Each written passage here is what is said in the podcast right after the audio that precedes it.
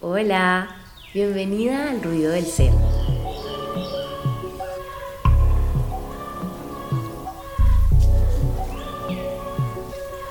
Un espacio de encuentro donde compartiré contigo reflexiones, experiencias y verdades que como mujer negra me guiaron a escuchar mi ruido interior. Pero más importante, el coraje que me llevó a seguirlo.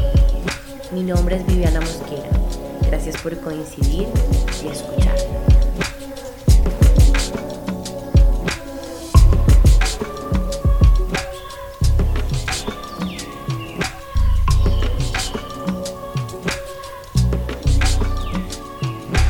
Todas le tenemos un terror a la intimidad y el problema se complica aún más cuando todo el mundo desea intimidad. Todas deseamos intimidad porque si no, nos quedaríamos solas en este universo, sin amigas, sin una pareja, sin nadie a quien confiarle nuestro corazón, abrir nuestras heridas.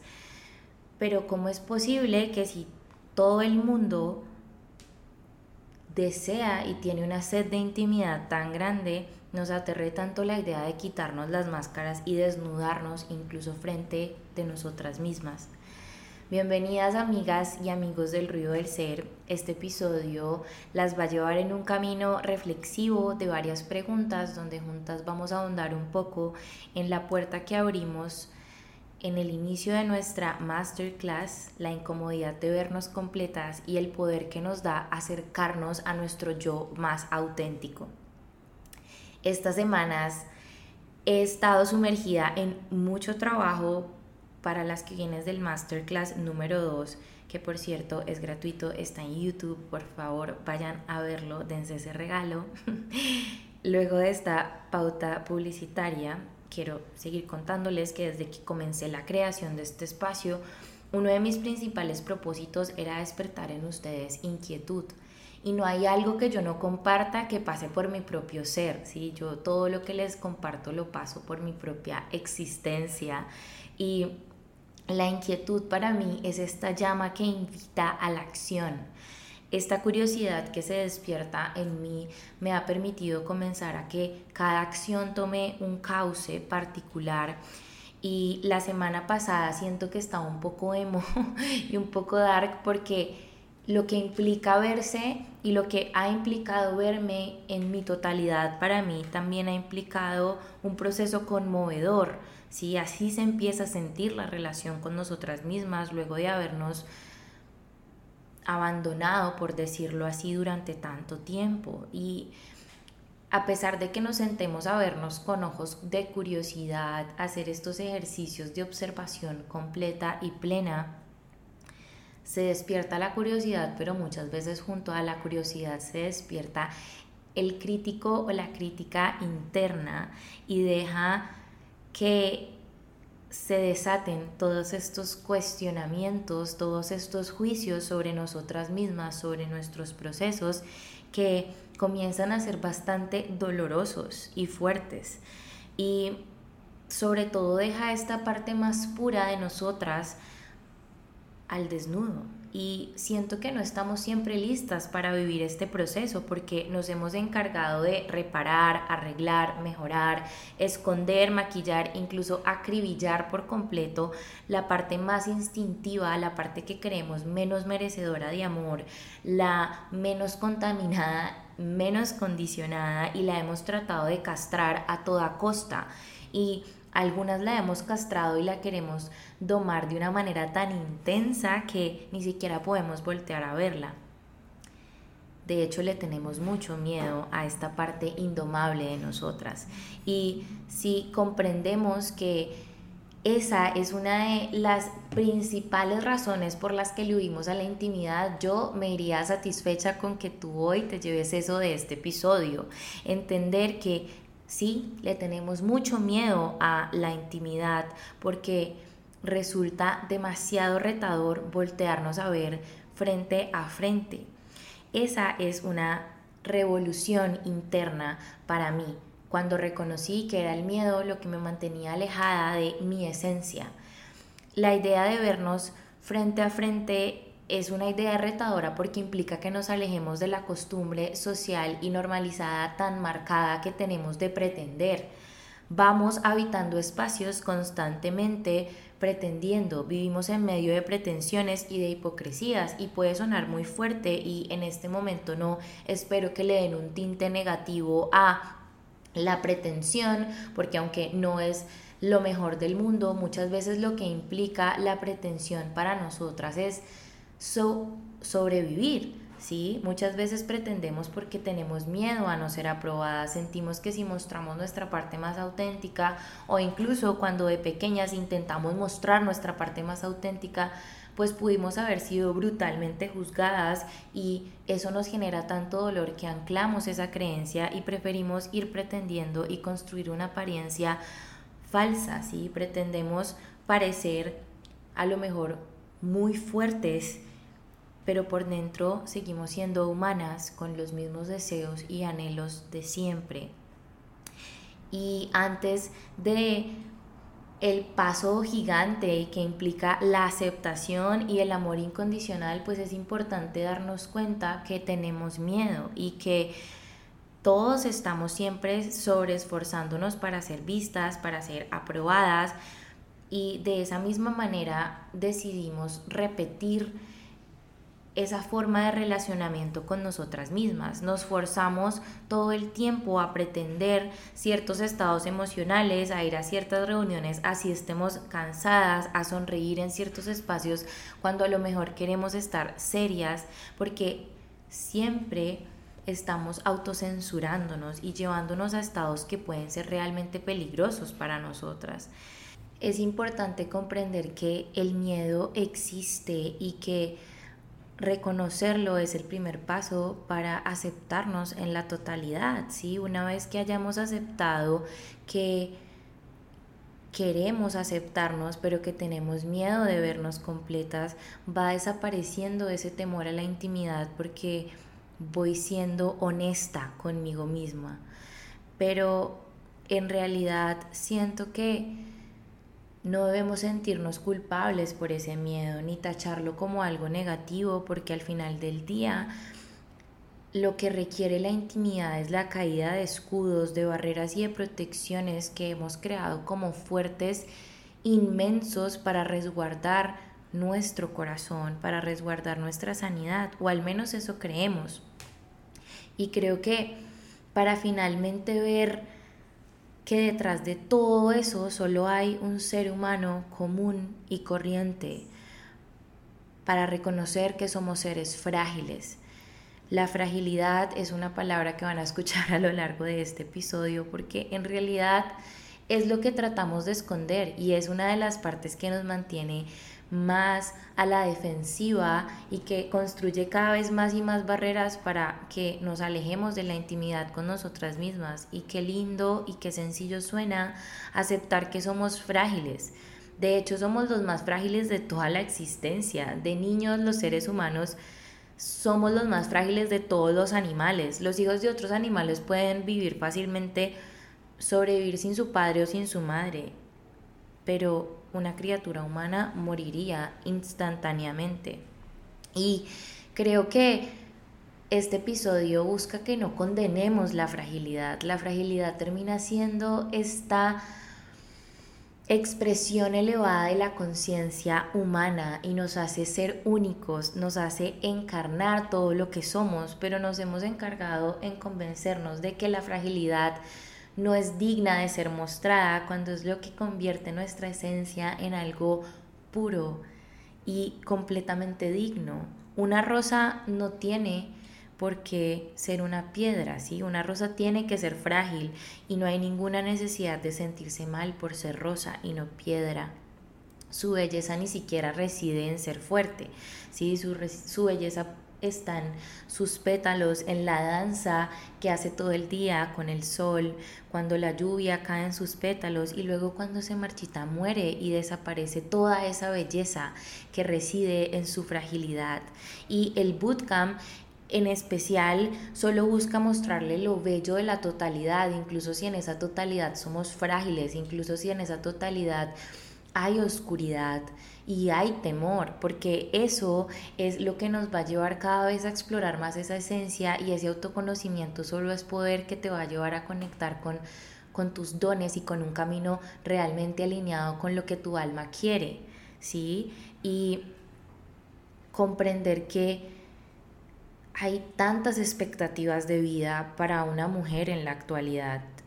En general para los seres humanos hay unos niveles de comparación elevadísimos y en la sociedad en la que estamos y todo lo que la compone hace que constantemente estemos tratando de autoimponernos fórmulas ajenas, que tenemos siempre a la mano formas de vida distintas con las que podemos compararnos y lastimarnos irremediablemente, sin ni siquiera conocer si esa fórmula que otro está exponiendo o mostrando nos va a funcionar a nosotras siempre queremos estar imitando a otros porque tenemos mucho miedo de ver nuestra propia fragilidad y de ver qué funciona y qué sostiene a mi particularidad. Porque lo que le funciona al de al lado no necesariamente me tiene que funcionar a mí. El carro que tiene el otro no significa que tiene que ser a lo que yo tengo que aspirar. Estamos constantemente aspirando a más, pero ni siquiera basándonos en una conciencia de nuestro interior y de que nos haría más y mejores, más expandidos, sino que estamos viendo lo que le funcionó a otro, lo que le dio status quo a otro y cómo yo puedo habitar esa misma comodidad que a veces puede ser solo aparente, porque muy pocas se atreven a construir un proceso de intimidad consigo mismas y muchas y muchos alcanzan pilares de vida y expectativas de vida a los que creen que deben aspirar sintiéndose vacíos y sintiéndose que nada de eso los llena porque nunca han escuchado su interior. Y es aquí donde viene la importancia de la intimidad, porque la intimidad significa que sencillamente nos abramos a las puertas del corazón. Sí, abrir las puertas del corazón es entender que somos un invitado curioso que observa y que es siempre bienvenido. Que eso solo será posible en tu corazón y con tu disposición a esa apertura. Que si me lo preguntan, en la mayoría de los casos la apertura del corazón se da de formas muy dolorosas. Porque estamos tan estimulados, estamos viendo constantemente hacia afuera que a veces solo el acto de alto impacto nos permite detenernos para vernos hacia adentro. Y en la mayoría de los casos esto viene cargado de dolor, de duelos, de cosas que nos parten literalmente el corazón para que la luz penetre. Y en muchos casos solo cuando estamos tocando fondo somos conscientes y capaces de que somos semilla, que nos vemos frente a frente y estamos listos para germinar y crecer, para salir de allí. Y es posible que tu interés en este podcast, en terapias, en sanación, venga de esta idea compulsiva y social de querer buscar una fórmula ajena para arreglar algo, para sanar algo. Venga la venga en esta intención de buscar algo distinto para querer transformarme y pasar de un punto A a un punto B, pero esa búsqueda compulsiva en realidad es la base muchas veces de nuestra humanidad. Estamos constantemente en una búsqueda continua y desesperada de no sabemos qué.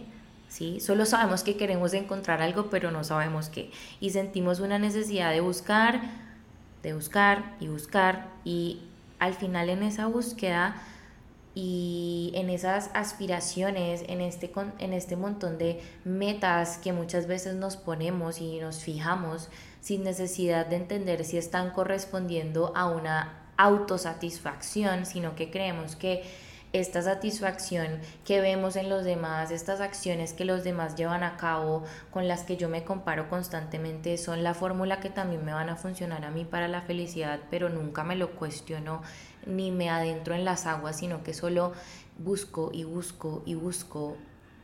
El destino de esa búsqueda muchas veces puede ser la frustración Muchas veces en mi caso personal me sentí frustrada de estar buscando constantemente en fórmulas ajenas mi propia felicidad.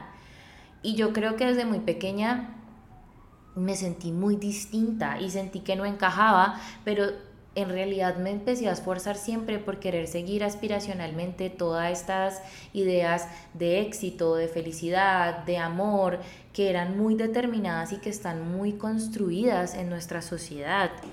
En ese orden de ideas llega un punto de esa búsqueda compulsiva e insaciable en el que me pregunto si nada de lo que he buscado tiene sentido ni me trae satisfacción personal, si me siento triste, si me siento miserable e insatisfecha con cada cosa y con cada ritmo de búsqueda, realmente quién es ese observador que hay en mí. Si nada lo satisface, ¿quién es? ¿Qué es lo que quiere y qué es esta energía que quiere buscar? Y ahí es donde se produce, en mi caso personal, la mayor transformación, porque cuando yo les digo a ustedes que se cuestionen quiénes son, cómo se ve su ego, que se narren en tercera persona, lo único que busco es que reconozcan a ese buscador para que comiencen a ver cuáles son esas cualidades, esos defectos, esa esencia plena, ese temperamento único, esa personalidad mágica que las construye y las compone para realmente abordar el mundo desde un lugar de mayor presencia y conciencia, entendiendo que yo no tengo que ir detrás de los logros, de las metas, de las aspiraciones de otros, sino que puedo estar alineada a todo eso que soy. Y movernos hacia adentro transforma radicalmente esa frustración y esa rabia porque ya no son el centro de la búsqueda compulsiva y sin sentido, la parte externa, sino que al final todo se transforma en ir en una nueva dirección y es el mundo interno.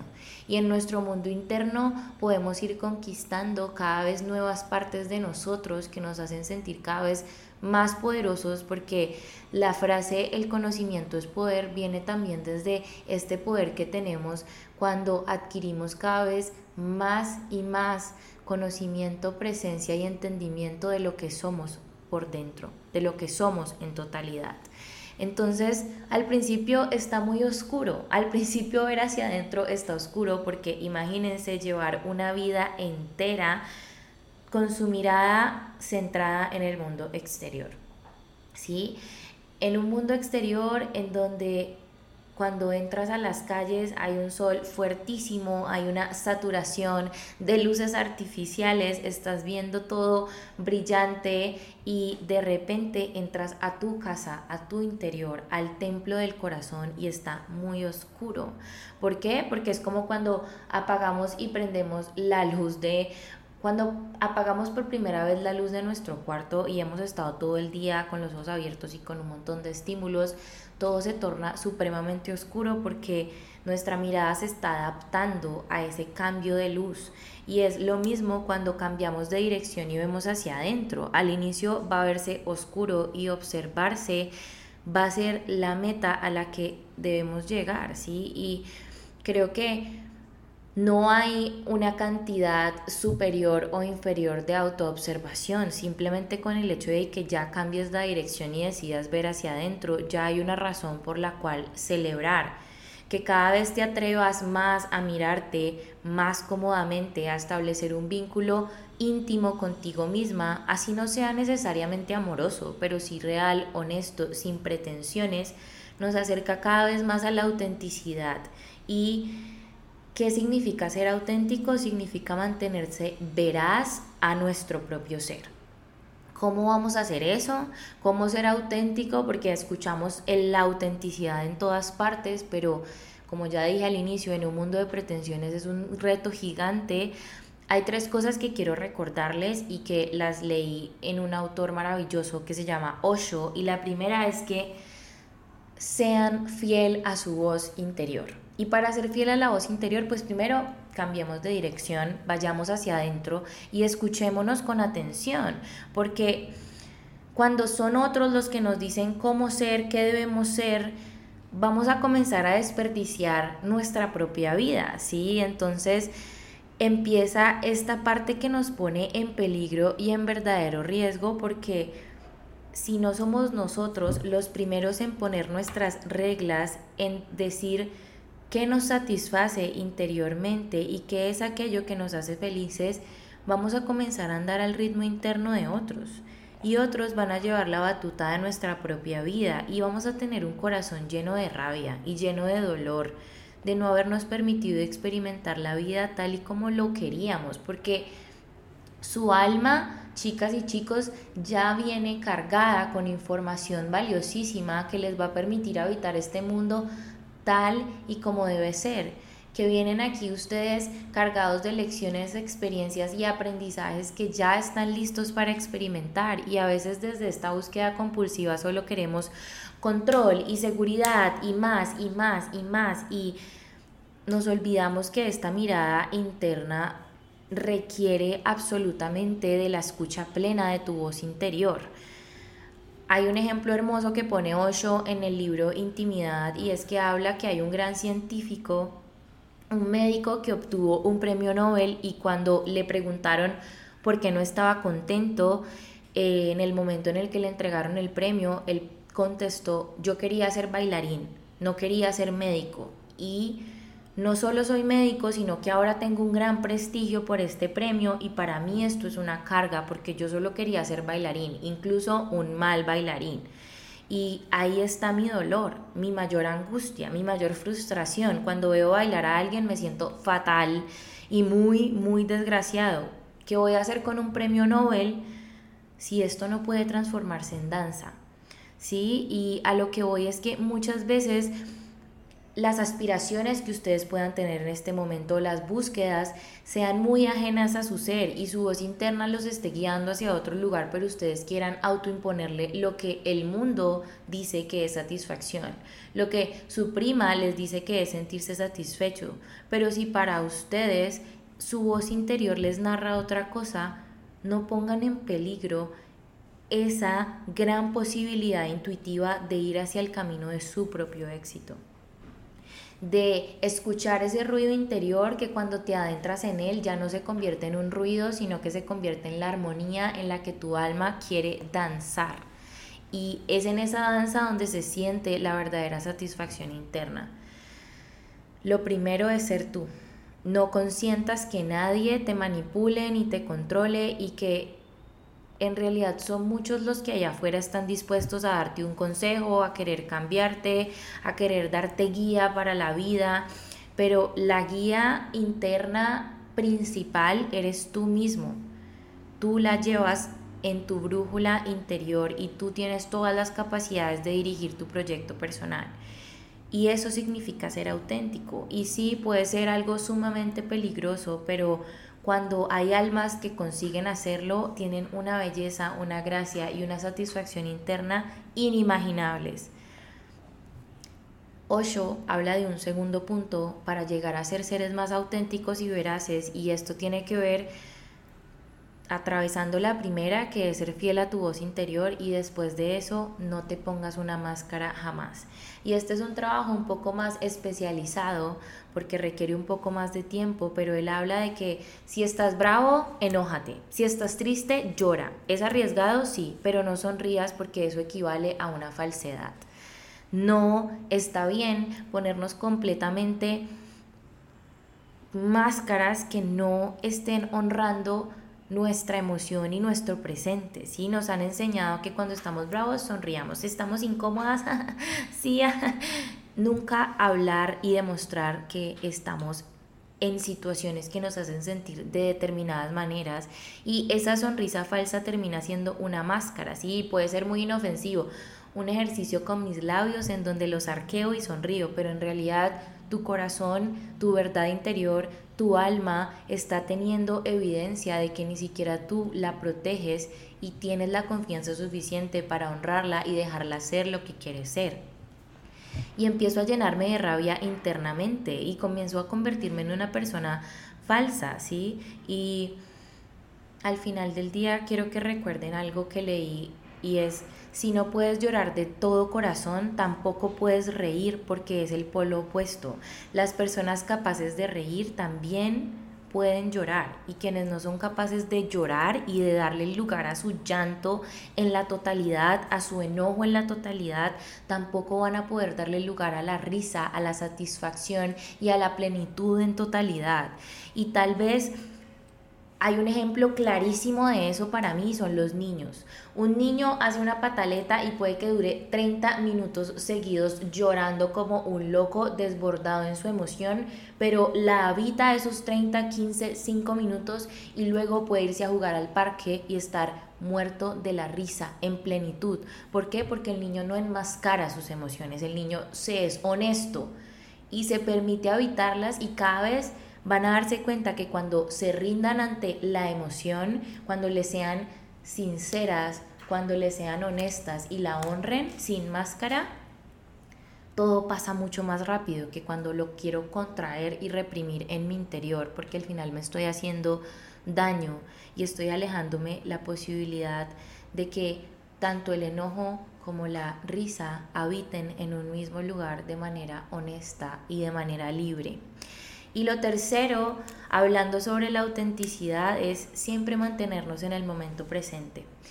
Y esto puede ser un verdadero reto para las chicas de la masterclass por eso les mandé el ejercicio de la afirmación y es que muchas veces vamos a volver al hábito de hablarnos negativamente, ¿sí? a estas memorias y a esta evidencia que nos dicen no voy a ser capaz, me amo de manera condicionada, eh, si no logro esta meta y no, y, y no fijo esta actividad en mi día, entonces no voy a ser suficiente y al final todo eso se resume en que no estoy en el presente, ¿sí? Que en el presente no me estoy amando, ocurra lo que ocurra.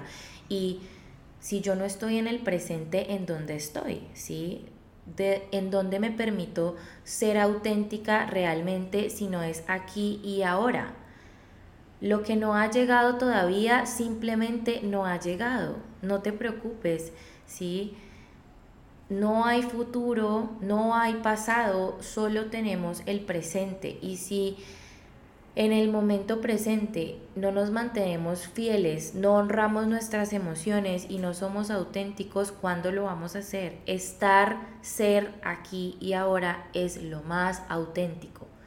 Si aquí y ahora te sientes triste, habítalo. Si aquí y ahora te sientes frustrada, habítalo, pero recuerda que lo único que tenemos es este momento. Este momento es la eternidad. Y es el regalo y el tesoro más preciado, por eso se llama presente. Con esas tres cosas, según Osho, alcanzamos la veracidad de nuestro propio ser. Todo lo que digamos a partir de sernos fiel a nuestra voz interior, respetar y vivir auténticamente nuestras emociones sin enmascararlas y vivir en el momento presente, son aquellas cosas que nos van a permitir vivir con la verdad, cuidar la verdad, habitar la autenticidad. Y quiero decirles que cuando hablamos de verdad no es algo lógico, porque para mí, para Vivi, que intelectualizaba todo, la verdad en algún punto significaba métodos lógicos, racionales y científicos, y la verdad habita en el corazón, ¿sí? es, es la esencia, es la fragilidad de lo que somos, es la autenticidad de ser, sin imponer nada de lo que no seas, siendo lo que eres a cualquier costo, sin hipocresías. Si estás triste, estás triste. Si estás enojada, estás enojada. Si estás feliz, estás feliz. Esa es la verdad en un momento dado. No la ocultes. No es una verdad permanente. La verdad está en transformación constante. Pero no quieras forzar absolutamente nada no fuerces una sonrisa porque si es falsa, esa sonrisa falsa va a crear una división en ti, va a crear una máscara y va a apartarte de la intimidad y la honestidad contigo misma. Te vas a dividir en dos cuando decidas dar una sonrisa falsa y una parte que sonríe es solo una parte muy pequeña, una mascarita muy pequeña, pero por otro lado la parte que estoy ignorando es la mayor parte que se entristece de no honrar mis emociones, de no habitar mi presente de manera honesta y sagrada. Así que en realidad esa fragmentación solo nos está haciendo daño. Y quiero recordarles algo. Estás en un proceso de sanar tu relación contigo misma. Y quiero repetir esto porque acaba de pasar un carro y no quiero que se interrumpa este mensaje que de corazón quiero compartirles hoy. Y algo que he entendido con este podcast, perdón por extenderme y un poco evadir la conversación, es que siempre que estoy a punto de decirles algo realmente relevante, hay resistencias y hay interferencias, pero cuando hay luz de por medio, el mensaje llega a los corazones y sé que la luz les penetra. Y espero que este episodio, más que ser una carga, sea un bálsamo y que las palabras que estoy a punto de compartirles solo las contagie del deseo inmenso y de la curiosidad gigante de querer celebrarse de manera real y auténtica. si ven? Escuchan alrededor interferencias, pero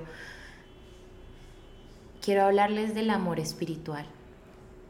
En este momento estás en un proceso de sanar la relación contigo misma, pasando de la crítica a la perspicacia, del juicio a la compasión, del miedo inmenso al amor.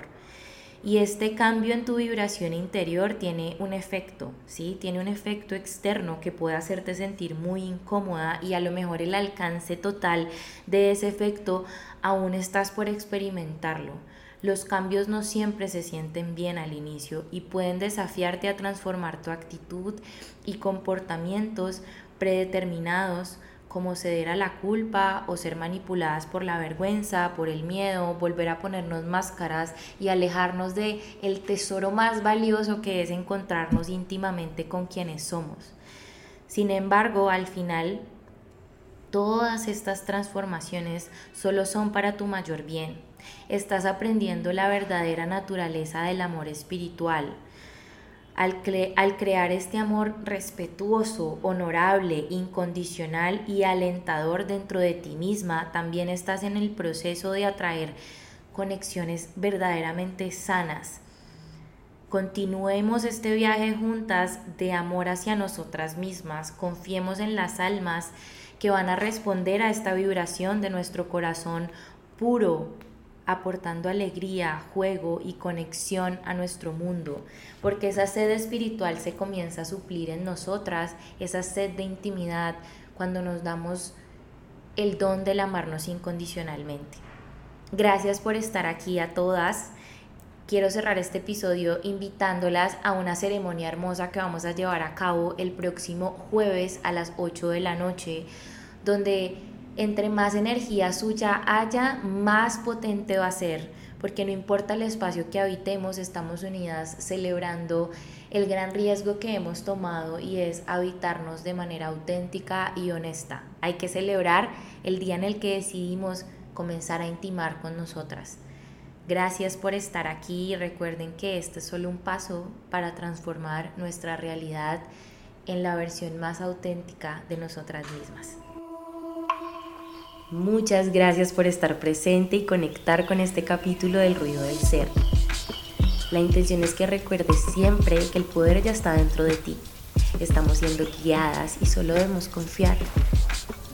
Síguenos en Instagram como arroba ruido del ser y no te pierdas nuestro próximo episodio. Chao.